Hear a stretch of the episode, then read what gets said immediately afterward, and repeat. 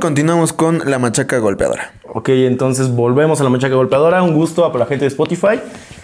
Hablamos ahora sí de Brandon Moreno. Eh, bueno, vamos a decir lo poco que no se ha dicho. Realmente no hay, no hay mucho, ya lleva rato. Eh, la gente pregunta qué sigue para él. Brandon Moreno dijo, vamos a ver si Cody Garbrandt puede ganar un par de peleas. Ahorita quiere descansar. Davidson Figueredo tiene una situación que estaba analizando. Los peleadores brasileños han tenido problemas con el corte de peso. Entonces Figueiredo salió a decir justamente que no tuvo el mejor campamento, que se le complicó esta situación del corte de peso.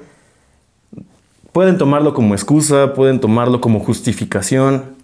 Lo que es una realidad es que de la primera pelea a la segunda se vio claramente un, un cambio de estrategia de Figueiredo y un cambio físico, digo, sin quitarle ningún mérito a Brandon Moreno, que pues obviamente salió más enchufado, salió motivado y como dijo Figueiredo, esta fue la noche de, de Brandon. Dio una excelente pelea y bueno, es campeón.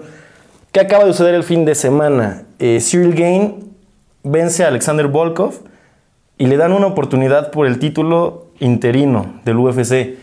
Hay una polémica porque ahorita el campeón indiscutido es Francis Ngannou, que justamente tiene una, una foto bastante cómica con, con Brandon Moreno. Este, muy, muy buenos amigos. Pero le dan la oportunidad a Cyril Gain contra Derrick Lewis. Aparentemente porque la gente de pantalón largo del UFC todavía quiere o está esperando que John Jones pueda pelear por el título contra Francis. Situación que es por temas económicos. Eh, John Jones dice yo quiero 10 millones. UFC le dice no eres Conor McGregor. John Jones dice, mi récord es mucho mejor que el de Conor McGregor. Tiene razón, no se pueden poner de acuerdo, entonces lo que hacen es mandar a Gain contra Derrick Lewis. Lo aventaron la pelea para agosto. Vamos a ver si no se lesiona a alguien y ya estaremos hablando de esta pelea pues más adelante.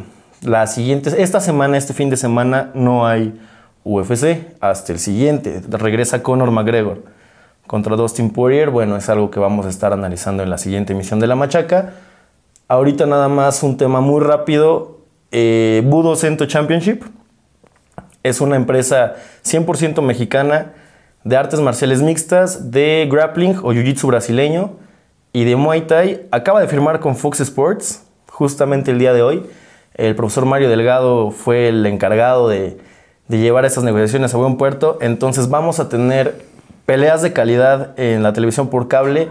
¿Esto qué quiere decir? Bueno, mejores pagas para los peleadores, eh, mayor difusión, un trampolín para las grandes empresas. Hay que recordar que Ibra, eh, nuestro amigo el sensei Alfred Gorruelas, peleó ahí hace no mucho, tiene un par de meses en Budocentro. Entonces, bueno, es una excelente noticia para todos los peleadores eh, de, de, estas tres disciplinas en las que está dividida. Vamos a estar dándole difusión también en las redes de la Machaca. Enhorabuena, se viene lo mejor. Y bueno, también hay peleas este fin de semana, destacando la pelea de George Street que firmó con UFC y por temas ahí de la comisión eh, no ha podido debutar. Y bueno, Valeria Ramírez, campeona de Muay Thai internacional, ex compañera mía de hace muchos años, eh, también va a pelear.